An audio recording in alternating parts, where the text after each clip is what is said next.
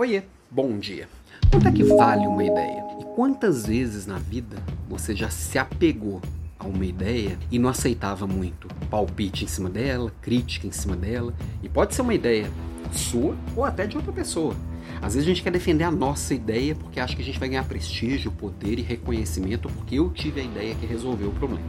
Só que muitas vezes essa ideia ela se torna maior do que o problema. E quando alguém alerta que pode ter oportunidades, pode ter risco, pode ter qualquer coisa, você está ali defendendo a ideia, você tá, se apega emocionalmente ao seu bebê ali que ninguém pode mexer. E se for a sua ideia ou a ideia de alguém que você abraçou e defende da mesma forma, com toda essa emoção, também não faz diferença nenhuma. Na prática, na prática, que eu vejo todos os dias, é que as pessoas que conseguem crescer profissionalmente e tomar decisões cada vez mais complexas, o apego não é pela ideia e nem pelo problema, é pela solução. E aí a ideia é só o estopim poder resolver a solução. Então, quando alguém se apega de verdade emocionalmente a uma ideia, é muito perigoso. Primeiro, se eu estou me apegando à ideia ali, estou irracionalmente falando que eu me apeguei emocionalmente, então eu vou defendê-la irracionalmente.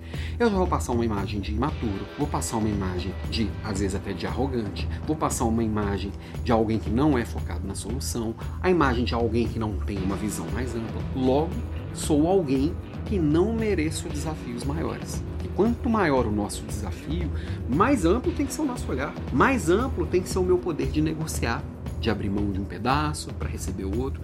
Mais amplo tem que ser o meu poder de escuta. Por quê? Porque as decisões são mais complexas, não tem resposta simples. Então, você que fica chorando aí que, ai, meu chefe roubou a minha ideia. Sai dessa. Se seu chefe abraçou sua ideia e tá brigando para ela acontecer, e no final das contas, ele, se ele no fundo acha que, que, que é o dono da ideia que tem, que tem valor, continua tendo boas ideias e apresentando as boas ideias, que logo vai ter uma vaga de gestor. Logo você pode estar sendo pensado para essa vaga.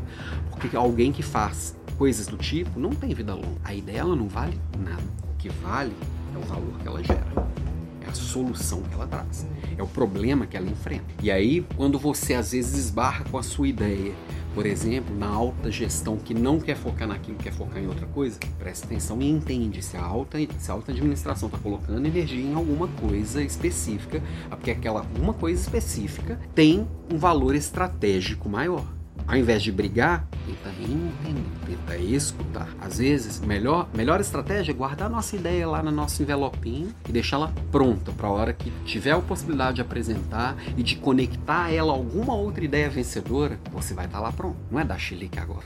Então, entende a se aprende a se afastar um pouquinho emocionalmente e entender. Quando você se afasta, você tem um olhar mais amplo. Quando você está muito próximo, você tem um olhar pequenininho.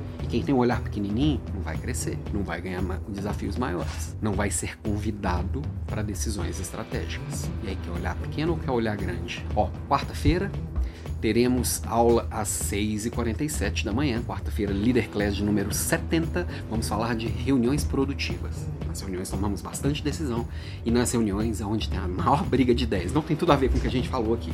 Ok? Boa semana para você, um beijo e até amanhã.